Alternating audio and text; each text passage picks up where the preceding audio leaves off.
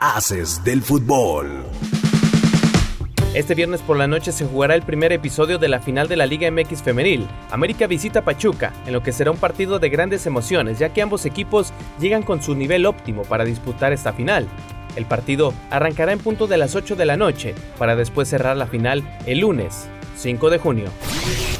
Este sábado se juega el partido definitivo del campeón de campeones de la Liga Expansión MX, donde el conjunto de Tapatío tiene ventaja sobre el Atlante, de 3 a 1. Será un partido complicado para Atlante, ya que tendrá que buscar anotar en los primeros minutos, pero no perder la concentración para que la ventaja de los visitantes incremente.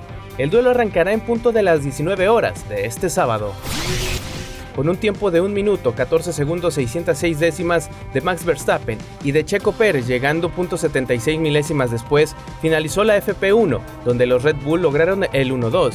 Con esto, se espera que tanto Checo como Max dominen en España, en la carrera que se llevará a cabo este domingo a las 7 de la mañana hora del centro de México.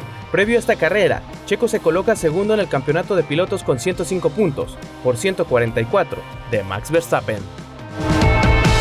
Mantente informado en nuestro sitio web www.afdeportes.com, la capital de los deportes. Haces del fútbol.